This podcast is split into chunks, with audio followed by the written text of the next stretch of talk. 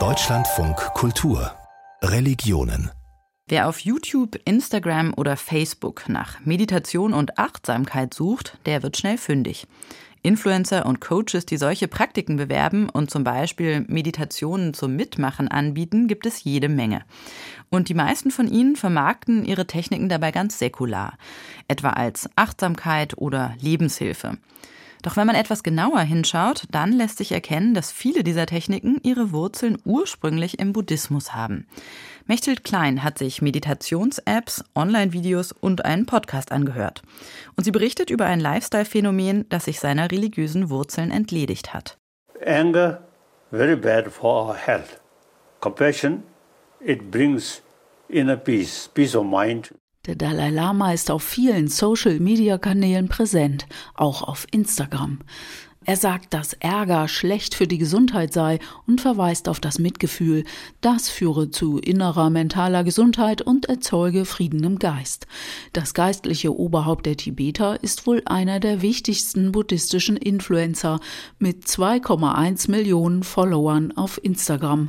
Auf Facebook folgen ihm sogar 15 Millionen Menschen. Hier haben wir beispielsweise Influencer wie den Dalai Lama oder auch Thich Nhat Hanh, die sehr bekannte Buddhisten im Westen sind, die über Social Media für den Buddhismus oder für Meditation werben und auch für gewisse Narrationen des Buddhismus, dass Buddhismus mit Wissenschaft vereinbar sei, dass Buddhismus friedlich ist, dass Buddhismus etwas mit dem Mind, also dem Geist zu tun hat, den es zu trainieren gilt. Sagt Benedikt Kastner, der Religionswissenschaftler von der Uni Mannheim, hat mit einer Arbeit über Achtsamkeits- und Meditations-Apps promoviert.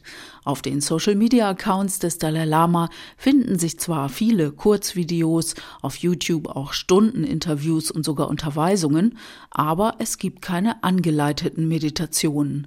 Das findet man eher bei Thich Nhat Hanh, auch wenn der vietnamesische Mönch im letzten Jahr verstorben ist. Durch Social Media ist er weiter präsent. Diverse Kanäle bieten Gespräche und Anleitungen auf Englisch, die man vor Ort in dem von ihm gegründeten Meditationszentrum in Frankreich vertiefen kann. Bei Hanh ist es das Plum Village Zentrum, das eine eigene Social Media Plattform Instagram gebraucht, um ihn zu bewerben, wie auch um das Zentrum zu bewerben und auch eine eigene App zu bewerben, wo man eben mit Hanh zusammen Meditation ausüben kann oder von ihm geführt wird in dieser App. Meditieren mit Meditationsleitern aus aller Welt. Social Media macht's möglich, aber dieser Fokus auf die Meditation ist gar nicht so universal und schon gar nicht typisch buddhistisch, sagt Religionswissenschaftler Benedikt Kastner. In Asien sei traditionell Meditation viel stärker mit den Mönchen und Nonnen aus den Klöstern verbunden. Doch online dominieren die Klöster nicht, sondern heute gibt es eine große Bandbreite mit verschiedenen Akteurinnen, die die Social-Media-Accounts steuern. Natürlich gibt es hier immer verschiedene Ereignisse, die Veränderungen hervorrufen, wie beispielsweise die Corona-Pandemie, die da auch dazu geführt hat, dass es Live-Meditationen auf Instagram oder auf YouTube gab. Viele dieser Veränderungen sind geblieben. Die Zeiten, als man noch mit Flyern auf buddhistische Meditationen und Vorträge hinwies, sind wohl endgültig vorbei. Immer mehr Unterweisungen finden sowohl digital als auch in Präsenz statt. Das Tibetische Zentrum in Hamburg bietet seit der Pandemie eine wöchentliche kostenlose Meditation auf YouTube an mit dem Lehrer Oliver Petersen. Inzwischen ist er auch mit einem Podcast vertreten. Herzlich willkommen, liebe Zuhörerinnen und Zuhörer, zu unserem brandneuen Podcast-Format Buddha bei die Fische. Wie der Titel schon vermuten lässt, geht es uns thematisch um Geistesschulung und die Meditationspraxis.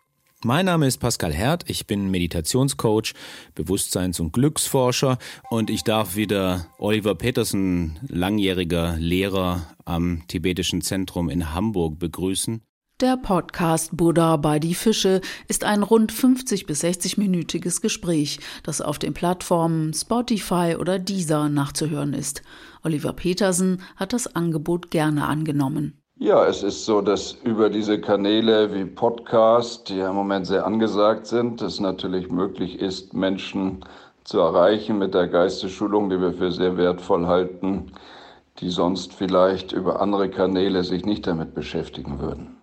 Das Niveau der Meditationsanleitungen auf den Social-Media-Kanälen ist sehr unterschiedlich. Während die traditionellen Meditationszentren im Westen mehr auf spirituelle Suche eingestellt waren, geht es auf Social Media eher um Selbstfürsorge, um guten Schlaf, angstfreies Leben und Stressbewältigung. So wie bei Medi Morrison aus Berlin. Sie ist Yogalehrerin und Kommunikationsdesignerin und hat als Influencerin auf YouTube mehr als 2,9 9 Millionen Follower. Hey, schön, dass du da bist und dich dazu entschlossen hast, den heutigen Tag mit einer geführten Meditation zu ergänzen. Vielleicht ist es dein allererstes Mal und vielleicht konntest du bislang mit dem Begriff Meditation auch noch gar nicht so viel anfangen. Dann sieh dieses Video einfach als Einladung, mal wieder etwas Neues auszuprobieren dieses Video wurde in fünf Jahren mehr als fünf Millionen Mal aufgerufen. Medi Morrison lebt von ihren Videos als Yogalehrerin. Inzwischen verkauft sie auch eigene Kleidung. Ob ihre Meditation Buddhismus ist oder eher Lifestyle-Yoga, schwer zu sagen. Die meisten Influencer, die Meditation anbieten, nennen sich nicht Buddhisten. Hallo, wenn du meditieren möchtest, brauchst du ein Meditationsobjekt. Das kann der Atem sein. Du kannst deine Aufmerksamkeit also auf die Bauchdecke richten und merken, wie sie sich hebt und auch wieder senkt. Oder du richtest deine Aufmerksamkeit auf deinen Brustkorb und spürst auch hier, wie die Lungen sich füllen und der Brustkorb sich hebt und ganz langsam wieder senkt eine Meditationsanleitung von Mascha und ihrem Instagram-Auftritt Monkey Mind Meditation. 18.000 Follower hat sie. Ein Blick in ihre Biografie zeigt, dass sie eine ausgebildete Achtsamkeitslehrerin ist. Damit vermeidet sie religiöse Zuschreibungen. Denn im Konzept der Achtsamkeit hat sein Begründer John Kabat-Zinn zwar Elemente aus Zen-Buddhismus wie Passana und Yoga aufgegriffen, aber die Methode ist von buddhistischen Elementen weltanschaulich bereinigt. So haben wir einerseits buddhistische Influencer, die für den Buddhismus als solches werben, aber wir haben auch eine Reihe von Influencern, beispielsweise im Achtsamkeitsdiskurs, wo es gar nicht so klar ist, ist das jetzt buddhistisch, sind sie eher wissenschaftlich unterwegs oder auf der Optimierungsschiene. Und trotzdem heben sie gewisse Narrationen des Buddhismus hervor, ohne gar vom Buddhismus zu sprechen, beispielsweise von Meditation, von ähm, philosophischen Systemen, die mit Meditation zu tun haben in ihren Posts. Meditations-Apps haben Influencer nicht im Vordergrund. Sie bringen ihr Wissen bei der Entwicklung mit ein. Man muss sich kostenpflichtig anmelden, um Inhalte nutzen zu können. Bei Seven Mind ist beispielsweise der deutsche Zen-Lehrer und Unternehmer Paul Kote Gutes dabei. Diese App gehört zu den drei besten deutschsprachigen Meditations-Apps, glaubt man einer Untersuchung von Stiftung Warentest. Diese Apps sind weniger für spirituelle Sinnsucher, sondern da geht es mehr um Wohlbefinden, um guten Schlaf, um Selbstakzeptanz, um Balance.